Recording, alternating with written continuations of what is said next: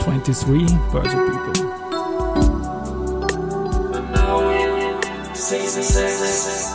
And now in season 6, presented by 6B47. Ja,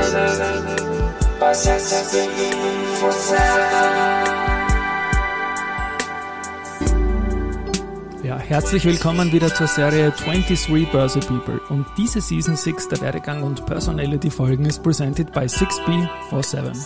Mein Name ist Christian Drastil, ich bin der Host dieses Podcasts und mein 14. Gast in Season 6 ist Bernhard Dörflinger, Sales Manager Österreich und Schweiz bei der Baha GmbH, the company formerly known as Teletrader. Lieber Bernhard, Servus und herzlich willkommen bei mir im Studio. Ja, hallo lieber Christian, danke für die Einladung. Wenn ich mich nicht immer so auf die Gäste freuen würde, würde ich bei meinem eigenen Jingle schon langsam einschlafen. Der zart, ich muss mir da was überlegen dazu, aber schön, dass du da bist. Ähm, ja, wir haben uns vor wenigen Tagen beim Wiener Börsetag getroffen, haben gleich quasi theoretisch mitgenommen, praktisch mitgenommen. Wenige Tage später bist du da.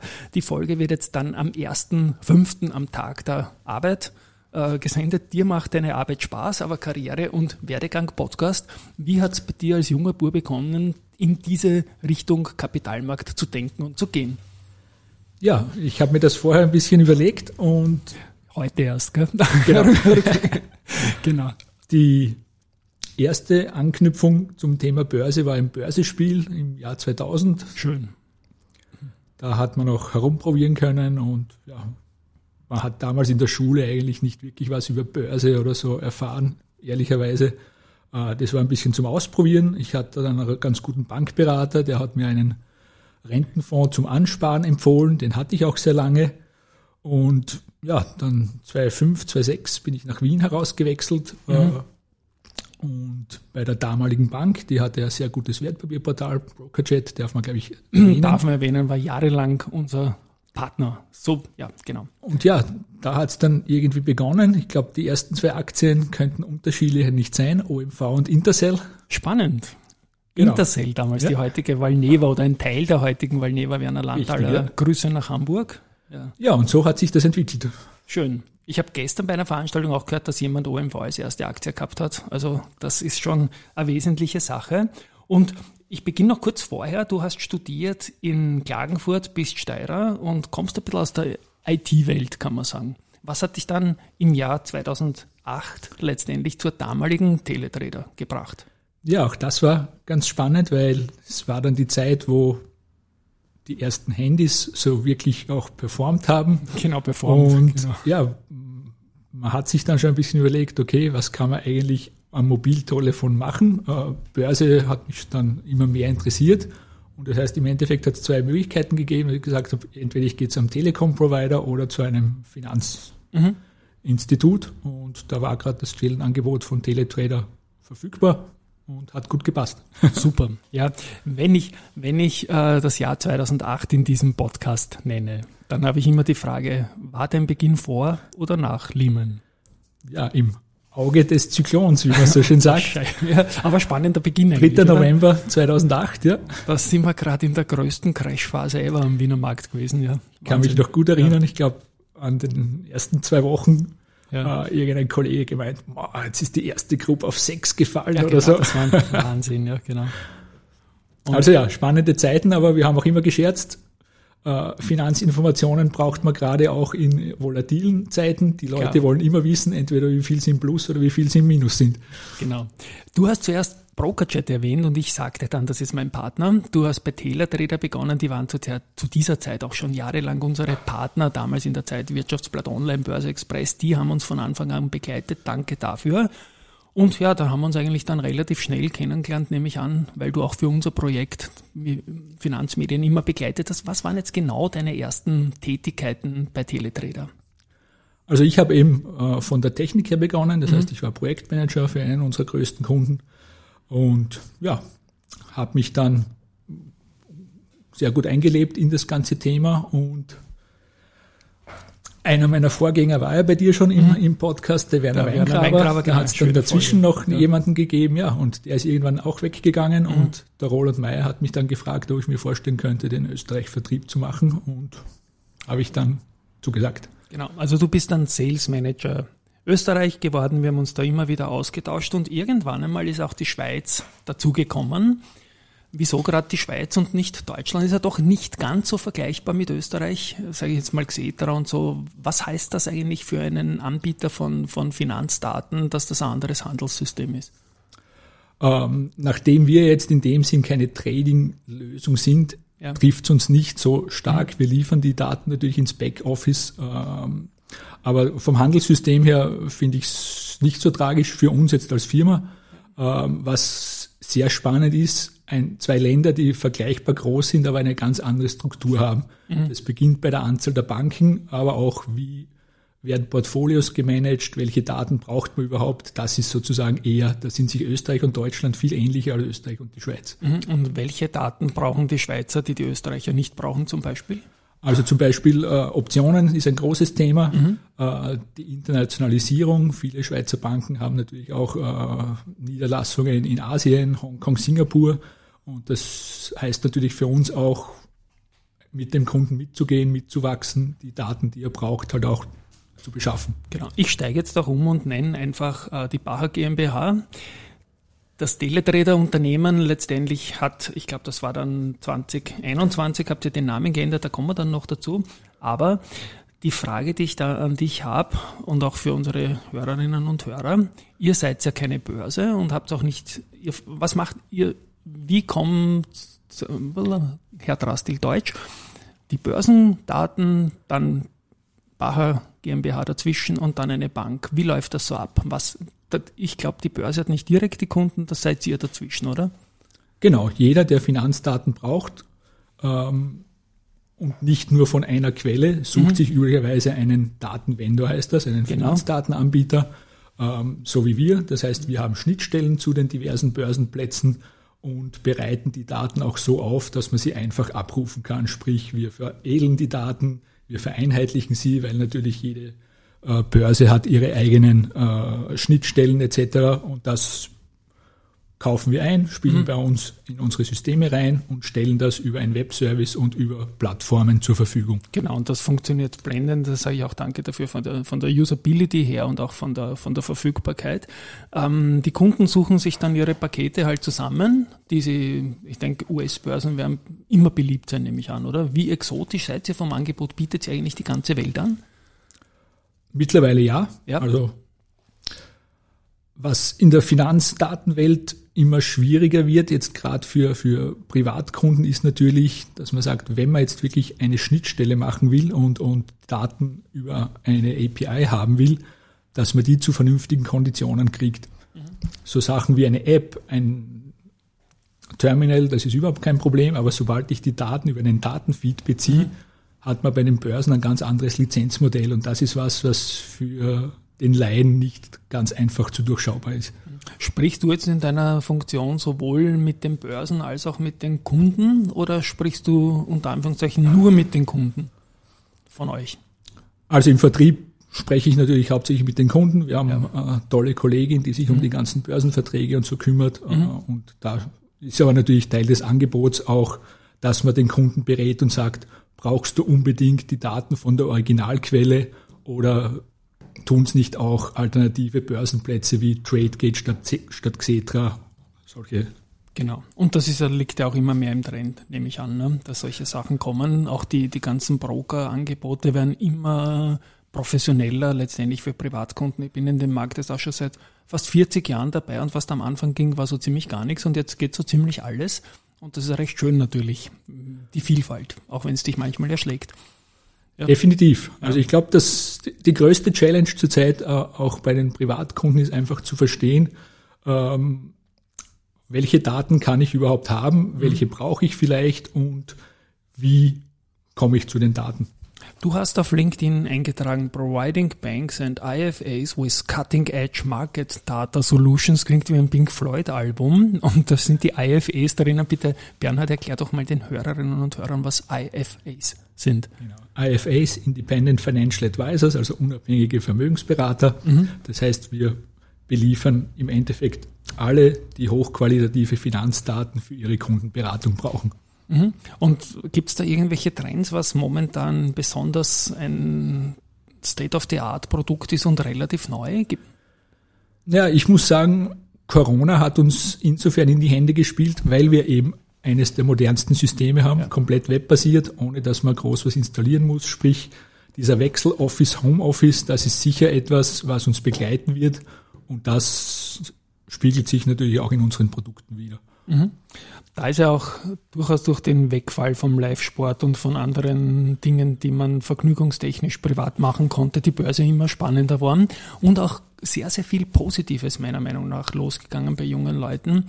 Ich weiß, dass dir Financial Literacy ein Anliegen ist persönlich. Bitte auch da ein paar Worte dazu.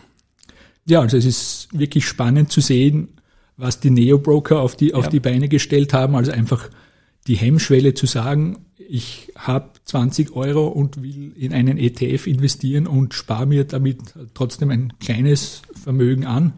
Äh, das ist schon faszinierend zu sehen, wie sich das entwickelt hat. Ja. Mhm. Also das war früher deutlich schwieriger. Ja, Brauche genau. ich dir, glaube ich, nicht erzählen. Ja. Ähm, nichtsdestotrotz, es gibt halt auch sehr viel laute Leute im Markt, die halt sozusagen nur mit Schlagzeilen. Geld machen wollen. Also man muss halt auch aufpassen, dass man, dass man da nicht äh, ja, auf den falschen Dampfer gerät. Aber ich glaube, wir haben vorher gesprochen, ja. selbst der Warren Buffett sagt, ja. äh, wenn ich mal tot bin, meine Frau soll 90 Prozent in einen S&P 500 ETF ansparen und da kann eigentlich nichts passieren. Und ich glaube, diese Botschaft einfach kontinuierlich im Markt sein. It's the time in the market, market. that counts, not timing the market, wie der klassische Satz ist. Der wird sehr, sehr oft und, gespielt und, und ja, das ist auch so. Ich war übrigens gestern, also Ende April, für die Hörerinnen auf einer Veranstaltung. Da sind vier Senior-Börse-Experten auf der Bühne gestanden und zwei haben sich geoutet als aktive Investoren, als Privatperson und zwei als passive Investoren, weil sie einfach diese Sparplangeschichte mit ETFs viel lieber haben als das Hin und Her macht Taschen leer. Und die anderen waren wieder Verfechter vom aktiven Ich oute mich, ich bin ein Aktiver. Wir haben es im Vorgespräch besprochen und ich darf dich das fragen. Ich frage nie nach der Size, aber bist du Real Money Investor? Selbstverständlich, ja. Ja. Du hast es ja erwähnt mit der OMV und der Intercell. Genau. Also ich probiere auch gerne ja. neue Sachen aus. Also ich ja. finde auch Wikifolio super Absolut, gemacht von ja. Andreas Kern und seinem Team. Habe auch gern dort äh, eins. Auch, auch da habe ich ein investierbares Wikifolio. Ähm, ich habe privat einen Account. Ich, ich spare auch natürlich für, für das Kind an. Mhm. Also von dem her. Aber auch da, äh, das Ansparen unter Anführungszeichen ist halt fad und langweilig, aber trotzdem diese Kontinuität im Markt ist einfach das Wichtige. Genau. Und für mich privat nehme ich ein bisschen mehr Risiko. Ich bin aber auch gern so Dividendeninvesting. Das finde ich von der, von der Richtung her sehr spannend. Und was ist das Thema bei deinem investierbaren Wikifolio? Ähm, Triple A. Mhm. Das heißt, äh, einerseits Titel, die mit A beginnen. Okay. und da auch nur drei. Und äh, Amazon. als Steirer bietet sich natürlich an, Andritz und AT&S, aber es ist nicht, ist, dritte es ist nicht ja, nur, genau. nur, nur das. Und ein zweites, weil mir das von der Strategie gefallen hat, das war die Strategie vom Nicolas Davas, mhm. der sagt, man soll eigentlich immer nur in Firmen investieren, die nah oder gerade am All-Time-High sind, weil es mhm. keine Widerstandslinien nach oben gibt. Ja. Und gleichzeitig aber klare Stopp setzen, weil mhm. wenn das der Trend gebrochen ist, natürlich auch die Investment-Thesis für sein äh, System nicht mehr passt. Trend äh, bringt mich ein bisschen zu einem kleinen Sidestep, den ich nur kurz erwähnen möchte. Ihr heißt ja seit äh, 2021 Baha der Information Company und beim Baha, beim Christian Baha, liebe Grüße auch an ihn, denkt man natürlich auch an Superfund. Hast du da auch irgendwelche äh, Funktionen oder Aufgaben bei Superfund oder ist das getrennt? Das ist getrennt. Also wir sind im gleichen Gebäude. Wir haben natürlich manche Synergieeffekte, aber operativ sind wir getrennt und ja. Und du hast das nicht weit und du hast heute kein Laufgewand mit, aber ich melde mich mal an für einen Lauf auf jeden Fall. Aber jetzt noch die, die Call-to-Action-Geschichte für meine Hörerinnen und Hörer. Es gibt ja viele Dinge, die von euch auch for free verfügbar sind für Einsteiger und man kann dann upgraden. Wenn ich dir jetzt so zwei, drei Empfehlungen, die du jetzt meinen Hörerinnen, die natürlich irgendwie Börse interessiert sein würden, sonst hören sie sich nicht an, was kann man denen da mitgeben, mal zum Reinschauen als Tipp? Ja, also für Privatkunden die zwei einfachsten Möglichkeiten sind einfach auf die Webseite zu schauen, mhm. www.baha.com. Werden wir verlinken. Und gerade Mobile First natürlich das Thema. Wir haben für iPhone, iPad und Android auch eine eigene Baha Stock Markets App. Das heißt einfach in den jeweiligen Stores danach suchen. Da sind wir immer ganz oben geratet.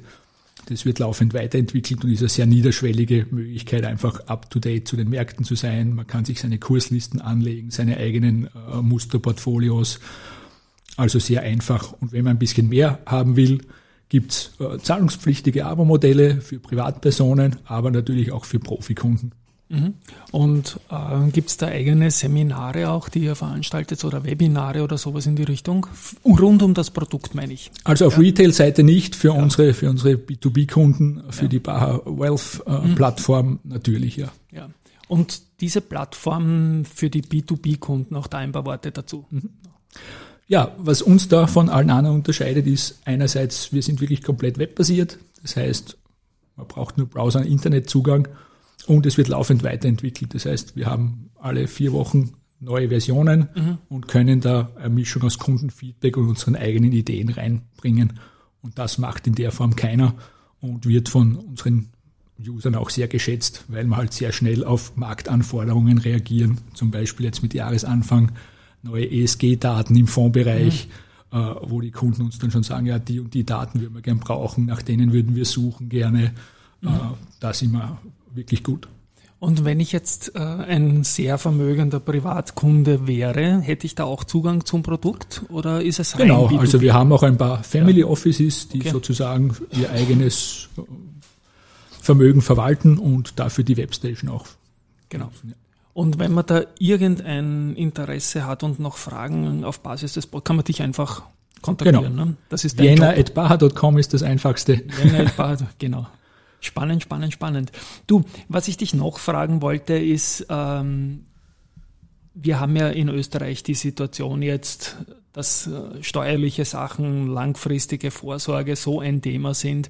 Das spielt natürlich auch bei euch rein. Ihr merkt auf der einen Seite, dass, glaube ich, neue äh, Leute in den Markt kommen. Auf der anderen Seite wird der Markt auch strukturell wieder älter, wenn man auf diverse Messen geht. Wie siehst du das und gibt es als Privatperson vielleicht irgendeine Meinung zu dem, wie man es vielleicht international besser macht und was man nach Österreich importieren könnte? Zum Beispiel in der Schweiz. Ja, also wir diskutieren ja gerade wieder Behaltefrist bei Wertpapieren, was ich persönlich sehr sinnvoll finde. Ja. Über den Zeitraum kann man natürlich äh, sich trefflich unterhalten. Genau. Aber ich glaube, ob es jetzt 25, 27 oder 0 Prozent sind, ist jetzt gar nicht so das wichtige Thema, sondern einfach, dass man den Kapitalmarkt auch als was Positives äh, wahrnimmt. Also wenn man diverse Stellungnahmen äh, hört, dann denkt man sich ja, uh, Aktienbesitz, was ja eine Unternehmensbeteiligung ist, wird automatisch mit Spekulation, mit Wetten gleichgesetzt. Ja. Und das sehe ich problematisch. Und um nochmal aufs Steuerthema zurückzukommen, wenn man sich in der Schweiz anschaut, da gibt es die Säule 3a, äh, wo private Vermögensvorsorge oder Altersvorsorge auch, auch steuerlich begünstigt und gefördert wird. Mhm. Es gibt in den USA diese 401k-Vehikel. Äh, also wenn man sich umschaut da in anderen Ländern. 18.000 Dollar steuerfrei, glaube ja. ich, an Dividende per Anno. Also da gibt es ja, durchaus Modelle, die sehr spannend sind und auch ja, im Endeffekt, man braucht ja nur schauen, was ist schlimmer, wie in den letzten zehn Jahren 0% Inflation, 0% Zinsen ja. oder so wie jetzt 3% Zinsen und 10% Inflation. Richtig, ja. Du sagst es. Leider letzteres. Ja. Aber das kommt halt bei vielen nicht an. Und wenn man dann Meinungen hört wie, ja, das machen wir nicht, weil davon könnten ja auch die Reichen profitieren, ja. dann ist das halt einfach schade. Weil davon auch Millionen Österreicher normal profitieren würden. Das ist ja auch bei einer Wertzuwachssteuer und die Dividende, da wollen wir ja gar nicht drüber reden, wie die, die Kapitalertragssteuer durchaus ein Thema, dass man die Inflation gar nicht berücksichtigt. Wenn etwas in zehn Jahren von 100 auf 200 steigt, ist das nach Inflation, so wie wir es heute haben, ein null Geschäft irgendwie. Und trotzdem zahlst dann 27,5 und was, was mich auch so, und ihr seid ja mit Daten unterwegs, was mich auch immer so irritiert ist letztendlich Gespräche mit vielen Leuten, die sehen ihren Jahresauszug und haben da eine Zahl X, aber wenn sie es verkaufen würden, haben es viel weniger. Das ist beim Hauskauf oft schon daneben gegangen dann, ja, weil sie es gar nicht so wissen. Ja. Vielleicht noch die Frage, du bist lang dabei, du hast lachende Augen bei dem Gespräch. Was fasziniert dich am Kapitalmarkt, an deinem Job, an dieser Welt, in der du tätig bist? Ja, es ist einfach, dass man auf verschiedene Arten zu seinem Ziel kommt. Es gibt, weil wofür investiere ich denn? Es gibt Leute, die sagen, ja, unter Anführungszeichen, sie wollen schnell reich werden. Dann ja. zocken sie halt mit CFDs, mit Krypto, was auch immer. Ähm, Vermögensaufbau. Ich kann das mit ETFs machen. Ich kann mir das Wissen selbst aneignen. Äh, auch da wieder, es ist faszinierend, was es an hochqualitativen Informationen gratis gibt im Internet. Ja, also genau. wirklich, äh, ich bin auf Twitter tätig, Financial Twitter, da gibt's wirklich tolle Leute, mhm. äh, die, die da ihr Wissen teilen. Aber auch quasi Fundamentalanalyse, technische Analyse. Also es tut sich immer wieder was, es kommen neue Produkte auf den Markt. Äh, eben die Neo-Broker sind, sind kürzlich eingetreten in, in, in die Märkte. Mhm. Also es wird einfach nie, nie Vater. Und wie wichtig ist deiner Meinung nach äh, die Tätigkeit doch hin und wieder oder ich weiß ja nicht wie viel als Real Money Investor, um deinen Job besser zu verstehen und auch besser zu machen können und letztendlich auch mitschwitzen in schlechten Zeiten, sich freuen in guten Zeiten. Ich glaube, das gehört irgendwie dazu in unserer Branche, oder? Skin in the Game ist immer wichtig, ja, sage ich mal. Ja, ja. Ähm, was mir in meiner Position schon auch hilft, ist die technische Ausbildung, muss ich auch klar sagen. Ähm, aber natürlich, wenn man im Markt investiert ist, kriegt man die Trends, glaube ich, anders mit, als wenn man es nur theoretisch liest. Aber ich glaube, das ist in jeder Branche so. Hast du einen Tipp für junge Leute, die jetzt in den Kapitalmarkt einsteigen wollen und eine Karriere da beginnen wollen? Internships, irgendwo sich initiativ bewerben oder Studium. IT hat bei dir sicherlich viel Sinn gemacht, weil du das machen wolltest und super verwenden kannst. Aber gibt es einen generellen Tipp, wie man am besten den ersten Step in den Arbeitsmarkt setzt in unserer Branche? Jetzt gar nicht auf Baha bezogen, sondern kannst auch auf Baha beziehen, wenn du willst. Also ich glaube, einfach Interesse zeigen. Ähm, es geht mehr, als man glaubt. Ne? Man und ich glaube heutzutage, man kann so viel schon vorab machen. Das heißt, wenn mich ein Thema wirklich interessiert, es gibt keine Ausrede mehr, dass ich sage, ich weiß nicht, ja, wie das funktioniert oder keine Ahnung. Also das war früher, glaube ich, viel schwieriger. Und wenn man heutzutage sagt, ich finde zu einem Thema keine Informationen, dann hat man sich einfach nicht drum gekümmert. Also das, da, davon bin ich fest überzeugt. Äh, diese Eigeninitiative, äh, die ist einfach wichtig, weil ich sage, wenn ich es jetzt auf uns beziehe, das Fachliche kann ich lernen, das Mindset kann ich nicht lernen. Genau. Und im Vertrieb ist es halt mal so, ich muss früh aufstehen, ich muss spät irgendwo hinfahren, wenn ich in der Früh einen Termin in der Schweiz habe. Ähm, das ist was, das kann ich nicht lernen, das habe ich oder ich habe es nicht. Genau. Ja, das ist ein, ein schönes Schlusswort. Ich bin ja permanent online, habe mehrere Screens. Ich habe Rechner natürlich, brauche ich zum Arbeiten, Fernseher oder Podcast und oder Podcast laufen immer. Und wenn ich das iPad offen habe, dann ist die Baha-App offen. Das ist ein wichtiger Zusatzscreen, den ich verwende und das ist auch ein großer Tipp an alle da draußen, bei denen ich mich jetzt verabschieden will. Und wie gesagt, großer Tipp, da mal reinzuschauen. An dich, lieber Bernhard. Danke, dass du da warst und tschüss einmal von meiner Seite. Sehr gerne und ja, einfach auf die Plattformen schauen und keine Berührungsängste haben. Haben wir nicht. Tschüss und Baba.